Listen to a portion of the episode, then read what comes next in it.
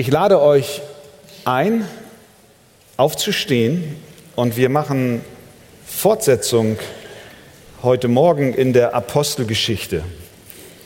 Wir lesen Kapitel 4 ab Vers 1 bis Vers 22. Apostelgeschichte 4 ab Vers 1.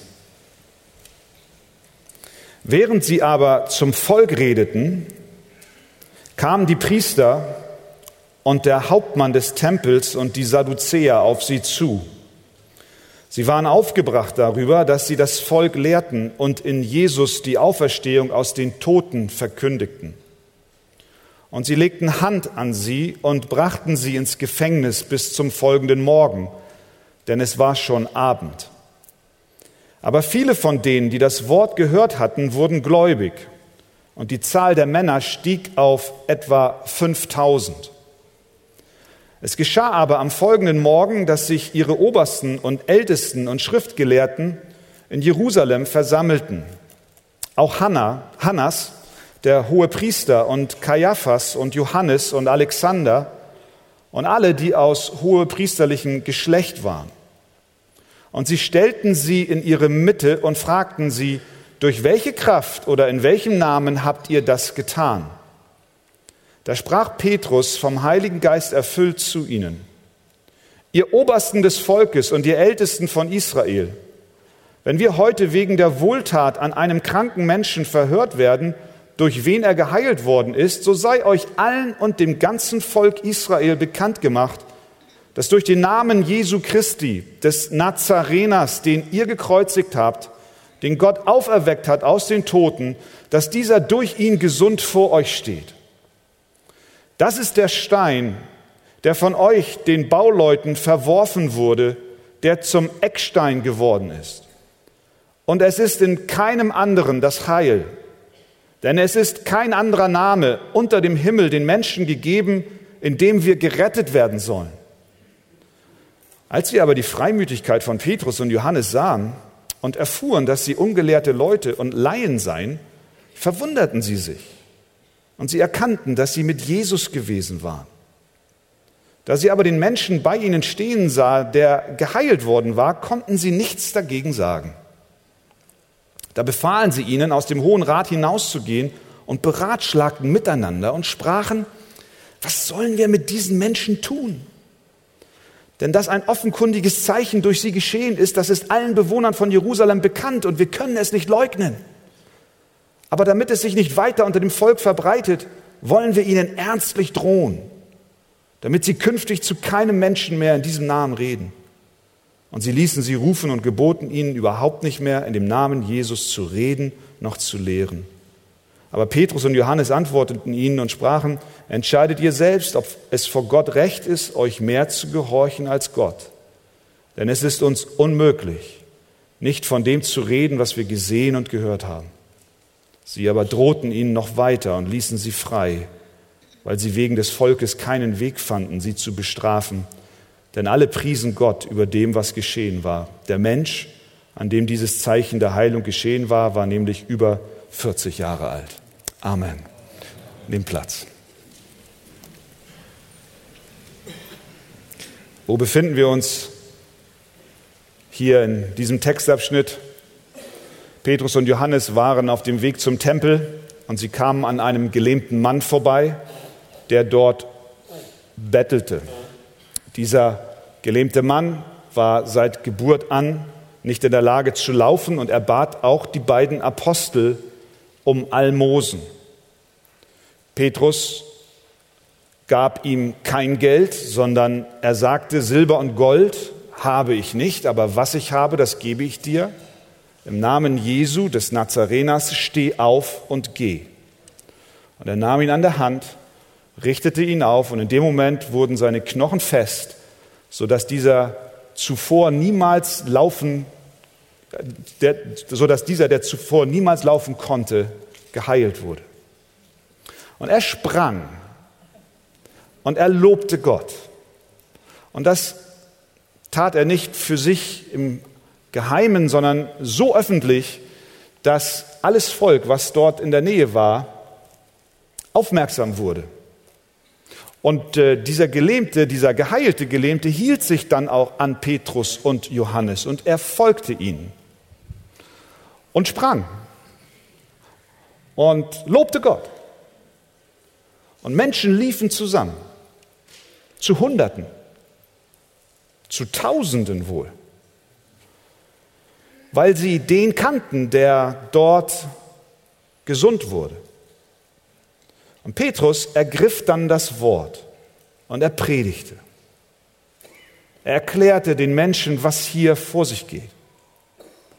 Und er predigte ihnen Jesus Christus. Und er sagte ihnen, dass es der ist, den sie abgelehnt haben.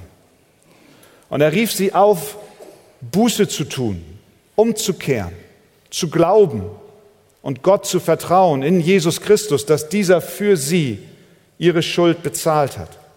Es war eine ähnliche Predigt wie zu Pfingsten. Im Kern und Zentrum dieser Ansprache vor den vielen Hunderten bis Tausenden Menschen war Jesus Christus.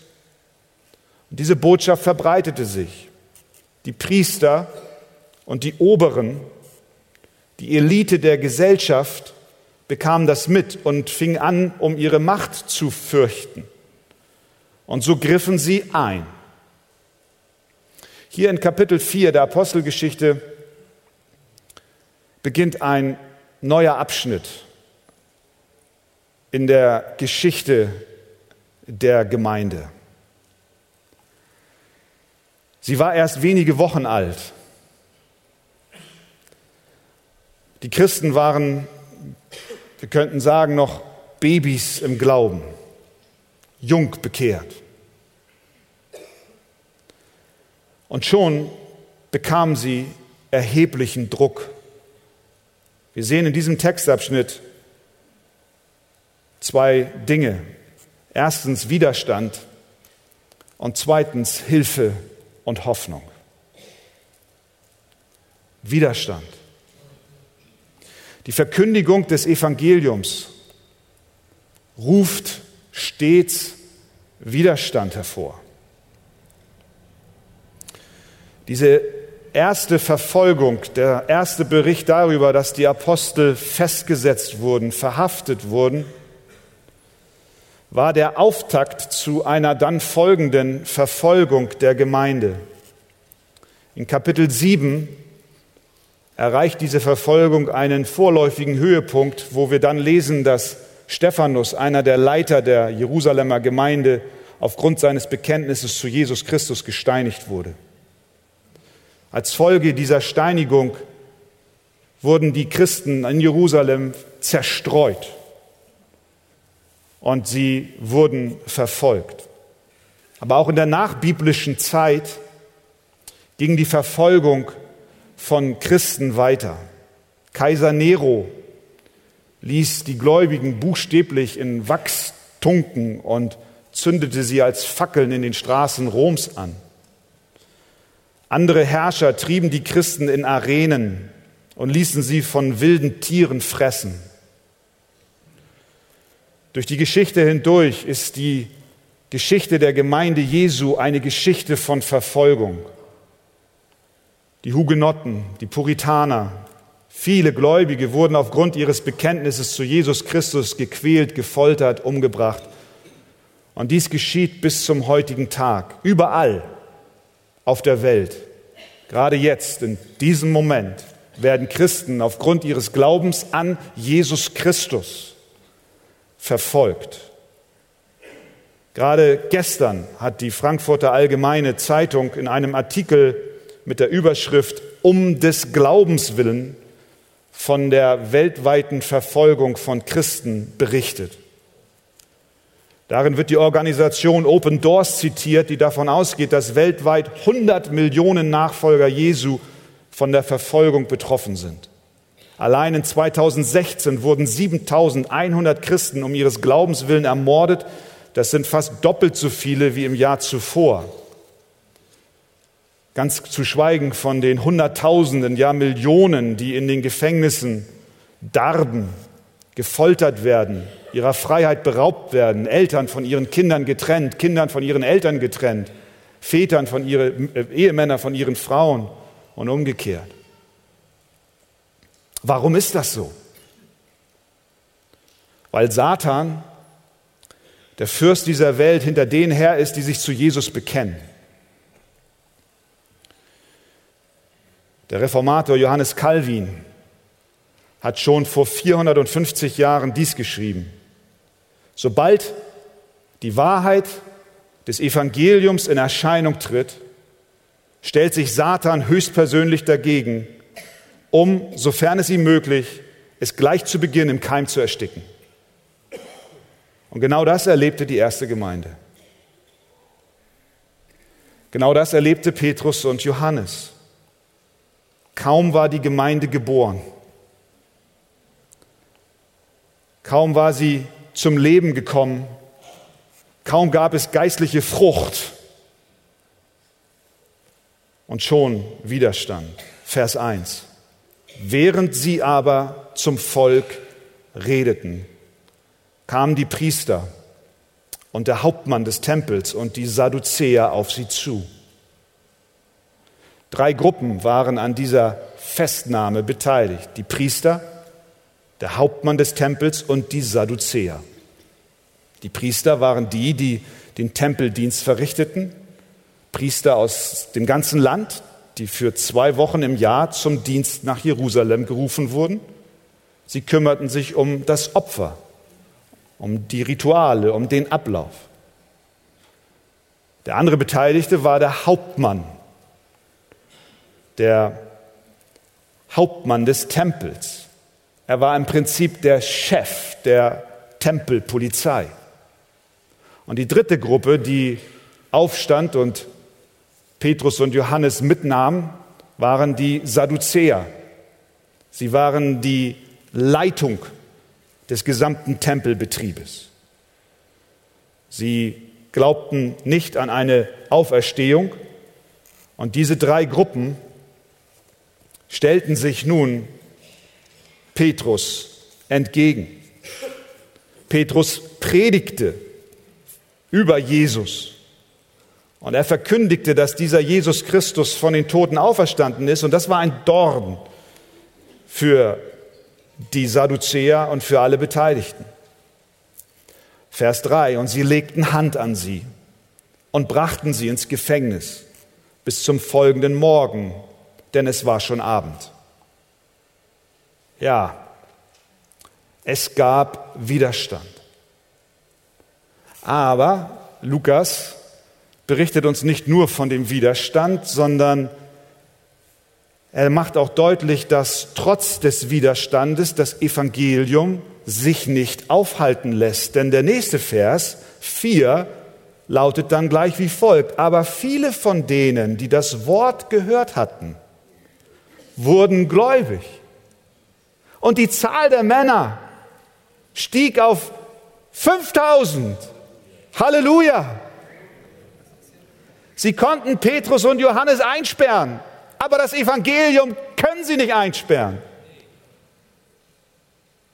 Es ist eine Kraft. Zu Pfingsten waren es 3000 Seelen. Nun sind es 5000 Männer plus Frauen plus Kinder. Die Gemeinde wuchs auf bestimmt deutlich über 10.000 Menschen. Auch später in Kapitel 8, die Verfolgung wird so stark, dass die Christen zerstreut werden. Aber es heißt in Kapitel 8, Vers 4, die nun zerstreut worden waren, zogen umher und predigten das Wort. Das Wort kann nicht eingesperrt werden. Was ist die Botschaft für uns? Ja, es kommt Widerstand. Es kommt Opposition. Aber mach dir keine Sorgen. Mach dir keine Sorgen. Das Evangelium läuft und läuft und läuft, weil Gott selbst mit denen ist, die sein Wort weitertragen. Aber Verfolgung wird kommen. Und so beginnt in Kapitel 4 diese Verfolgung Und ihnen wird gesagt, dass sie von nun an nicht mehr von diesem Jesus reden sollen. Vers 17. Aber damit es sich nicht weiter unter dem Volk verbreitet, wollen wir ihnen ernstlich drohen, sagen sie, damit sie künftig zu keinem Menschen mehr in diesem Namen reden. Und sie ließen sie rufen und geboten ihnen überhaupt nicht mehr in dem Namen Jesus zu reden, noch zu lehren. Das ist der Beginn. Zunächst einmal verbieten sie ihnen nur, von Jesus zu reden. Dann steigert sich der Druck der Verfolgung. Erst sollen sie nicht reden, dann fangen sie an zu drohen. Wenn ihr redet später, dann werden wir euch töten. Und genau das hat Stephanus erlebt. Lukas berichtet über diesen, diese Opposition. Warum tut er das? Er, er, er, schreibt die Geschichte auf der ersten Gemeinde. Warum fügt er diesen Abschnitt mit hinein? Würde es sich nicht viel besser lesen, wenn wir nur von einer Evangelisation zur nächsten geführt würden und sehen würden, wie einer nach dem anderen sich bekehrt? Nein, Lukas berichtet uns, inspiriert vom Heiligen Geist, von Widerstand. Warum? Um uns vorzubereiten. Gott möchte uns vorbereiten, seine Kinder vorbereiten, auch uns, die wir 2000 Jahre später leben. Bis heute gibt es immer noch Widerstand auf die Verkündigung des Evangeliums. Einerseits Glauben, aber andererseits Opposition. Und dieser Widerstand, er variiert. Es gibt Zeiten, in denen die Verfolgung nicht so stark ist. Und wir preisen Gott für die Freiheit, die wir haben hier in unserem Land. Aber es gibt Zeiten, in denen es tödlich ist, Christ zu sein. Und es gibt Zeiten, in denen es sich lediglich um soziale Nachteile handelt, wenn du Jesus folgst. Wie immer die Form auch aussehen mag, es gibt Verfolgung. Viele von euch wissen, was das heißt. Dein Arbeitgeber sagt dir, rede nicht über Jesus. Jesus ist eine private Sache.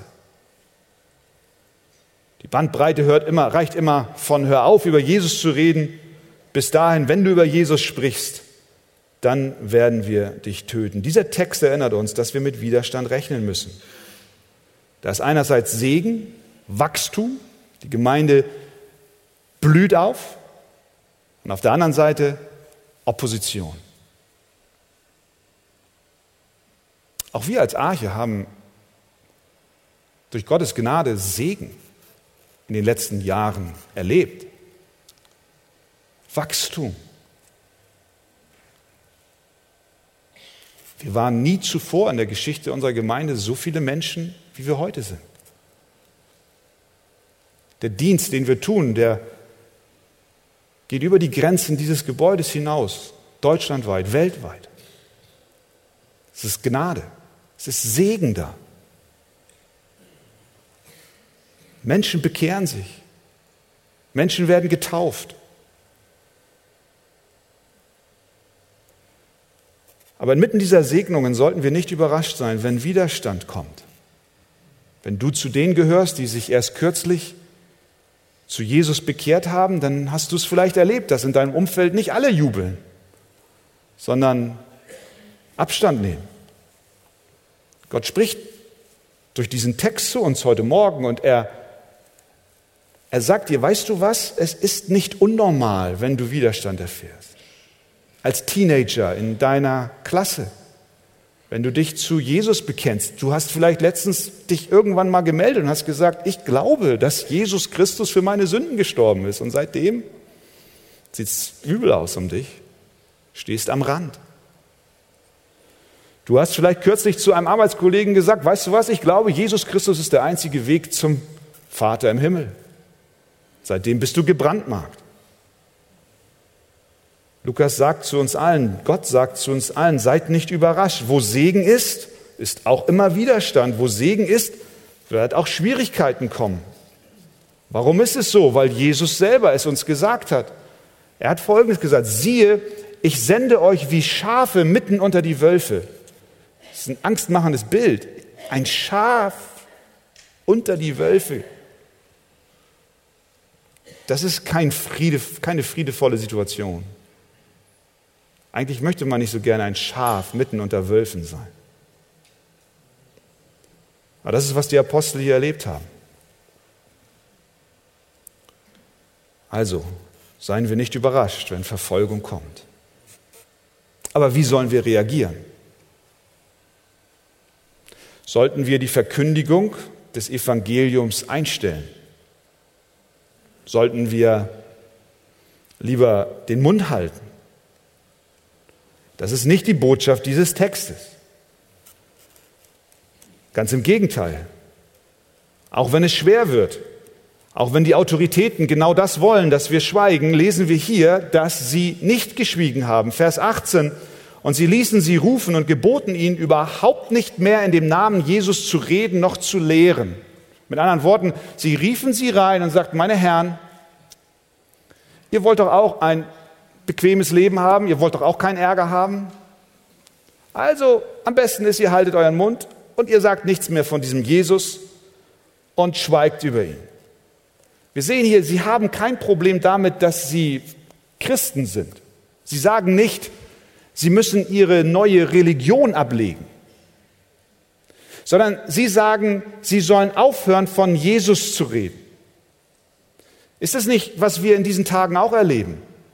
Es ist eine gewisse Toleranz da. Ja, natürlich, du kannst glauben, was du willst. Du kannst für dich für richtig erachten, was du möchtest. Aber bitte, sage nicht, Jesus ist der einzige Weg. Dann halt deinen Mund. Dann gibt es Ärger. Wie reagieren wir? Kennst du diesen Gedanken, der dich dann beschleicht? Naja, dann halte ich lieber meinen Mund. Ich persönlich kenne das aus persönlichen Unterhaltungen und Gesprächen, wo man überlegt, ach, macht es Sinn, jetzt Jesus ins Spiel zu bringen oder wäre es nicht von Vorteil, an dieser Stelle zu schweigen? Wir leben in einer Gesellschaft, in der der religiöse Pluralismus gelehrt wird. Egal welchen Weg du einschlägst, er wird zu demselben Gott führen, wird uns gesagt. Wir gehen alle in dieselbe Richtung, nur jeder nimmt einen anderen Weg. Und wir als Christen sind in der Versuchung, diesem gesellschaftlichen Konsens zu folgen und zu sagen, ich will keine, keinen Widerstand und ich will keinen Ärger haben. Und dabei ignorieren wir das, was Petrus in Vers 12 sagt. Und es ist in keinem anderen das Heil. Denn es ist kein anderer Name unter dem Himmel den Menschen gegeben, in dem wir gerettet werden sollen. Es gibt keinen anderen Namen. Es gibt keine Rettung außerhalb von Jesus Christus. Wir sind versucht, vielleicht du auch, dass du sagst, ah, mit dieser Botschaft, da ecke ich an. Also schweige ich lieber. Aber wie reagieren Petrus und Johannes? Vers 20. Sie sagen, es ist uns unmöglich, nicht von dem zu reden, was wir gesehen und gehört haben. Sehr geehrte Herren im Hohen Rat, es ist uns nicht möglich. Ihr könnt von uns alles verlangen. Aber wenn ihr sagt, wir sollen schweigen über Jesus Christus, dann müssen wir euch sagen, es ist nicht möglich. Es funktioniert nicht. Wir können nicht anders. Wir müssen reden. Wir müssen sprechen. Warum müssen wir sprechen? Denn es ist uns unmöglich, nicht von dem zu reden, was wir gesehen und gehört haben.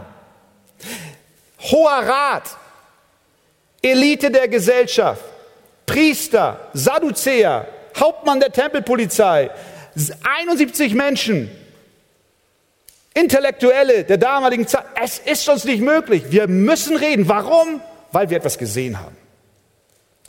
Weil Jesus Christus wirklich lebt. Wir haben gesehen, wie er gekreuzigt wurde. Wir haben gesehen, wie er in das Grab gelegt wurde. Und wir haben gesehen, wie dieser Tote aus dem Grab auferstanden ist und uns begegnet ist. Wir müssen reden, weil das, was wir sagen, die Wahrheit ist. Und sie erinnerten sich daran, wie Jesus ihnen erschienen ist im Auferstehungsleib, als sie sich vor Angst eingeschlossen haben und plötzlich kam der Auferstandene mitten in sie hinein, in die, ihren Kreis, wo sie sich versammelt haben. Und sie dachten, oh, das ist ein Geist. Und Jesus sagt, fürchtet euch nicht, ich bin's. Habt ihr was zu essen? Und er aß vor ihnen Fisch als Zeichen dafür, dass er der Auferstanden ist, kein Geist, sondern einer, der ist. Die Kultur sagt uns, wir sollen schweigen. Die Gesellschaft ruft uns zu, halte den Mund. Und man sagt, es sei unhöflich, darüber zu sprechen, wer Jesus ist. Und man sagt, Menschen würden sich beleidigt fühlen und wir wissen, es kann auch schlecht für uns ausgehen. Aber wir können nicht aufhören, davon zu sprechen, weil wir Christus erlebt haben weil wir erlebt haben, dass er für uns und unsere Sünden gekommen ist, weil er deine Sünden weggenommen hat, weil er dein Gewissen erleichtert hat, weil er dein Retter ist, weil er dein Erlöser ist, weil du genau wie die Apostel erlebt hast, Christus ist nicht tot, weil er dein Leben verändert hat, weil er deine Ehe geheilt hat, weil er dir geholfen hat bis zum heutigen Tag, weil er dein Ein und alles ist weil er mit dir ist, weil er Immanuel ist, weil dein Leben plötzlich Sinn macht. Ich kann nicht schweigen. Du kannst nicht schweigen. Was sagt Gott zu uns? Höre nicht auf, Christus zu verkündigen. Warum? Weil Jesus lebt und weil er auferstanden ist. Die Predigt des Evangeliums ruft also grundsätzlich zwei Reaktionen hervor. Auf der einen Seite weckt sie Glauben und auf der anderen Seite Widerstand. Nachdem sich viele Tausende zu Jesus bekehrt hatten, kam Opposition. Petrus und Johannes wurden festgenommen. Trotz Predigtverbotes setzten sie die Verkündigung fort. Nun kann man denken, ja Mensch, das ist aber eigentlich eine harte Situation. Widerstand und die Botschaft lautet, predige weiter, verkündige weiter. Gibt es irgendeine Hilfe in diesem Zeugnissein in einer Welt, die Jesus nicht haben möchte? Ja, das ist, was wir hier in diesem Textabschnitt auch lesen. Es ist nicht nur, dass die Apostel und dass wir als Lehre daraus Jesus verkündigen sollen, trotz Widerstand, sondern wir sehen auch, dass die Apostel nicht alleine unterwegs sind. Sie wurden abends ins Gefängnis geworfen und am nächsten Morgen aus dem Gefängnis herausgeholt. Vers 5. Und die Obersten und Ältesten und Schriftgelehrten in Jerusalem versammelten sich. Hannas, der hohe Priester, Kaiaphas, Johannes und Alexander und alle, die aus hohepriesterlichem Geschlecht waren. Sie wurden vor dem Hohen Rat zitiert. Das war die höchste Autorität in Israel. Das war die High Society, das waren die Intellektuellen, Und sie stellten, Vers 7, Petrus und Johannes in ihre Mitte. Wir müssen uns das so vorstellen, es waren 71 Mann im Hohen Rat und die saßen in einem Halbkreis. Und Petrus und Johannes wurden aus ihrem Verlies, aus ihrem Gefängnis, in dem sie die Nacht verbracht haben, herausgeführt und man stellte sie in ihre Mitte. Sie saßen im Halbkreis, sie saßen im Halbkreis, damit sie sich sehen konnten, wenn sie diskutierten und berieten. Und Johannes und Petrus nun stehen dort vor dieser Gruppe von Autoritäten. Das ist eine wirklich furchterregende Situation.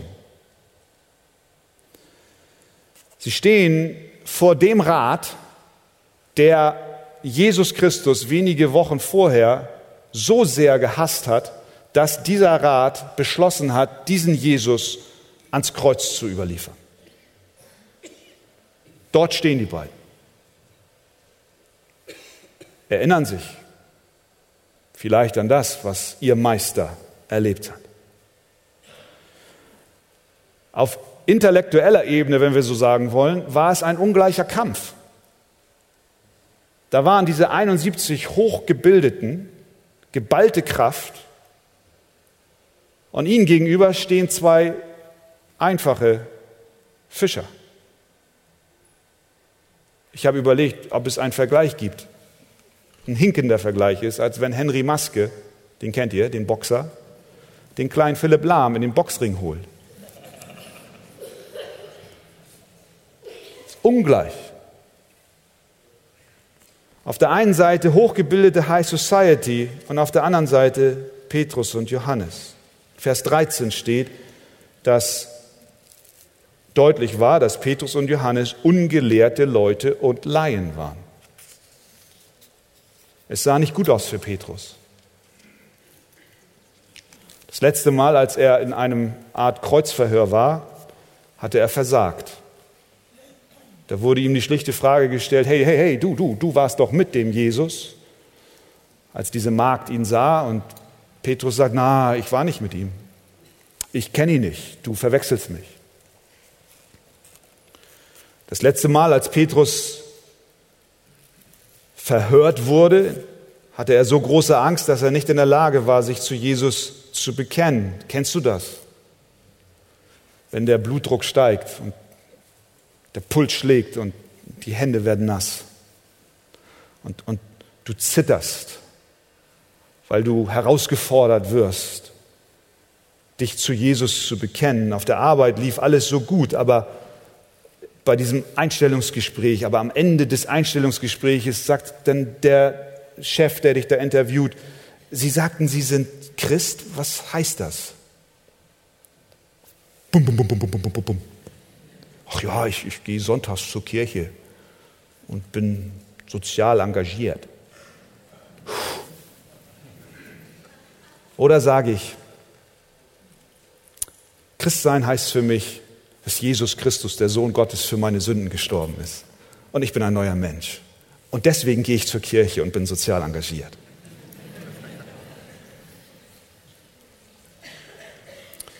In solcher Lage befindet sich, was mache ich jetzt, Petrus? Was, was macht Petrus jetzt? Vers 8. Da sprach Petrus, vom Heiligen Geist erfüllt, zu ihnen. Petrus, vom Heiligen Geist erfüllt. Und was sagt er? Er predigt Jesus. Der Text sagt, dass er mit solcher Klarheit und einer solchen Sicherheit sprach, dass er so einen Mut hatte, Freimütigkeit, wie Schlachter übersetzt, dass die Leute erstaunt waren.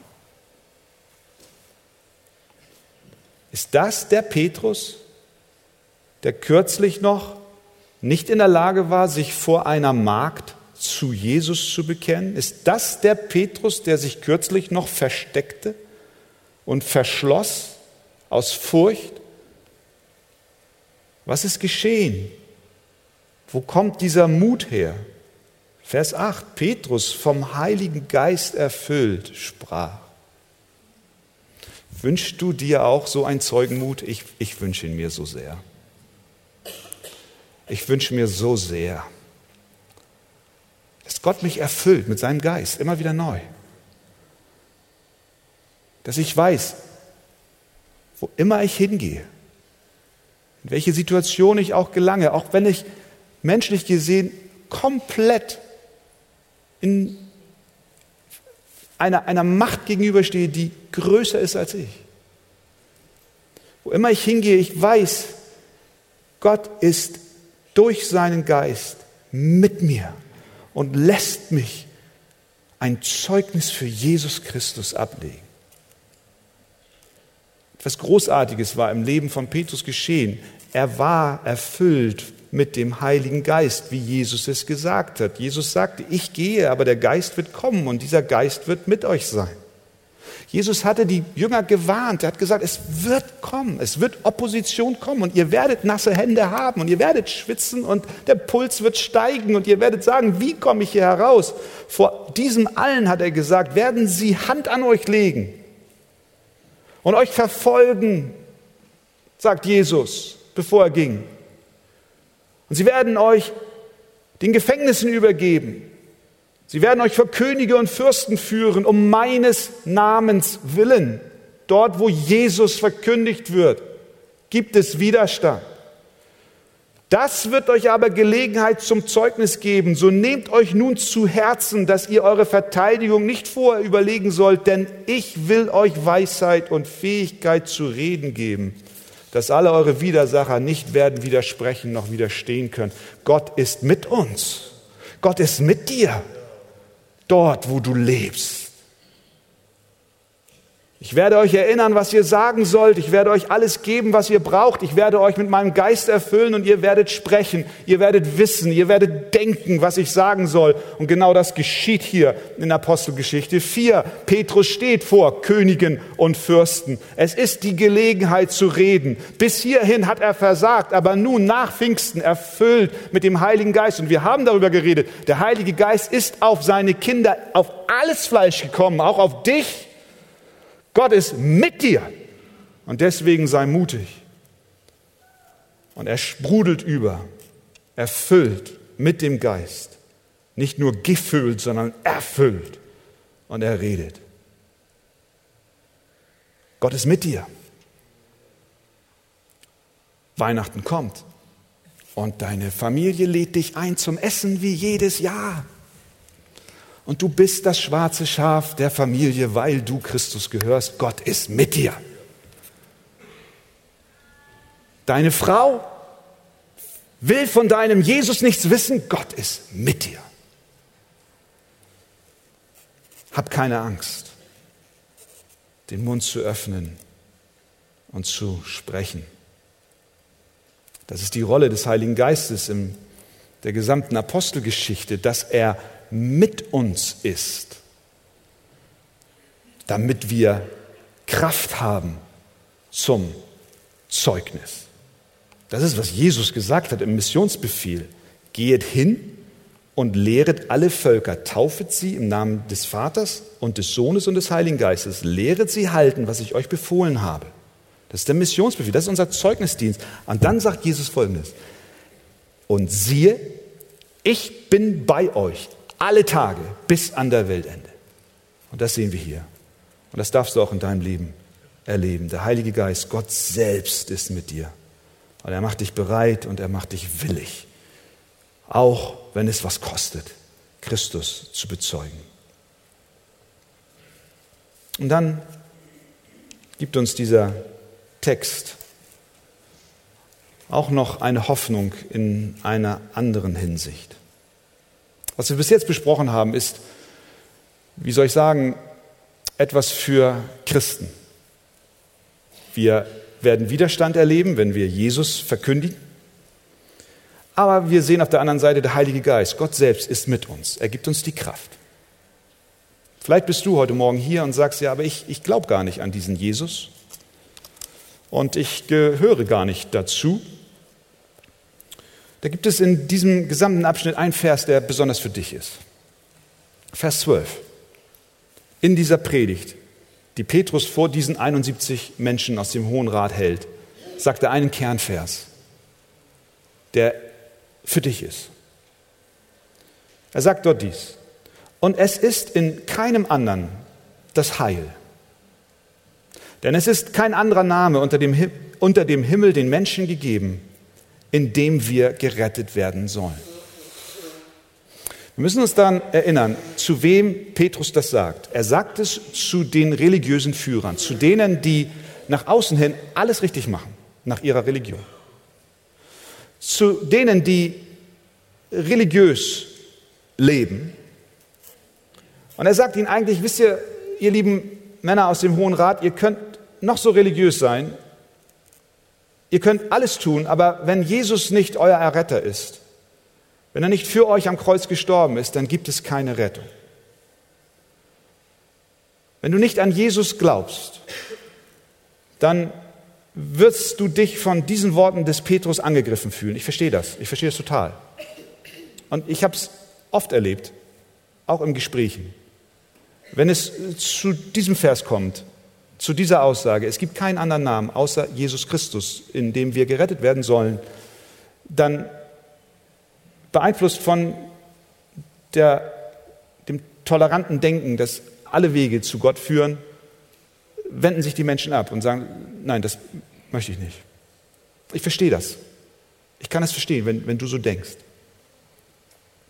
Aber ich möchte dich ermutigen, dass du nicht bei diesem inneren Widerstand hängen bleibst und sagst, okay, da, da, das kriege ich nicht in meinen Kopf. Wieso erhebt Gott diesen Anspruch, dass nur Jesus Christus der einzige Weg ist?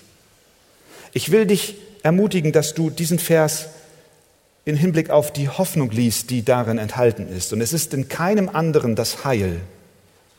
Denn es ist kein anderer Name unter dem Himmel den Menschen gegeben, in dem wir gerettet werden sollen. Da steht etwas von Rettung. Es ist ein Hoffnungssatz. Es gibt Rettung. Die Bibel lehrt uns, dass alle Menschen naturgemäß in Feindschaft zu Gott leben. Wir leben in Gottes Welt ohne Gott. Wir leben in der Welt, die Gott geschaffen hat, aber wir wollen Gott, den Schöpfer, nicht. Das tun wir alle.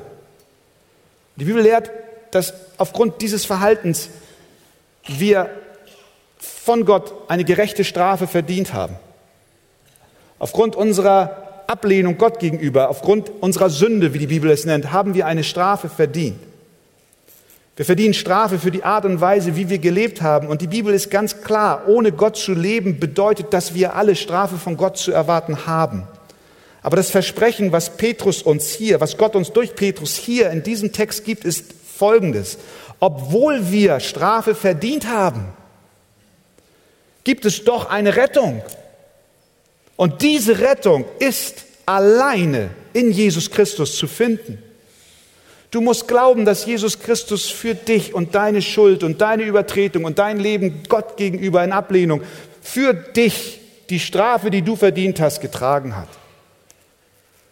Und wenn du dieser Botschaft glaubst, wenn du diesem Jesus glaubst, wenn du diesem Jesus glaubst, dann steht die Verheißung, du wirst gerettet werden. Wenn du sagst, ich weiß, er starb für mich, ich war ohne Gott, aber er starb für mich, wenn du das glaubst, dann hast du Rettung. Es ist in keinem anderen das Heil. Kein anderer Name unter dem Himmel ist den Menschen gegeben, in dem wir gerettet werden sollen. Es gibt Hoffnung. Du kannst Leben haben. Das ist die Verheißung, die Petrus uns hier gibt. Werde heute, ich lade dich ein, werde heute zu einem Nachfolger Jesu. Wie kannst du das werden? Indem du Buße tust und glaubst, dass Jesus Christus für dich gekommen ist. Rettung ist möglich. Rettung ist möglich, aber sie ist nur in Jesus möglich. Amen. Amen.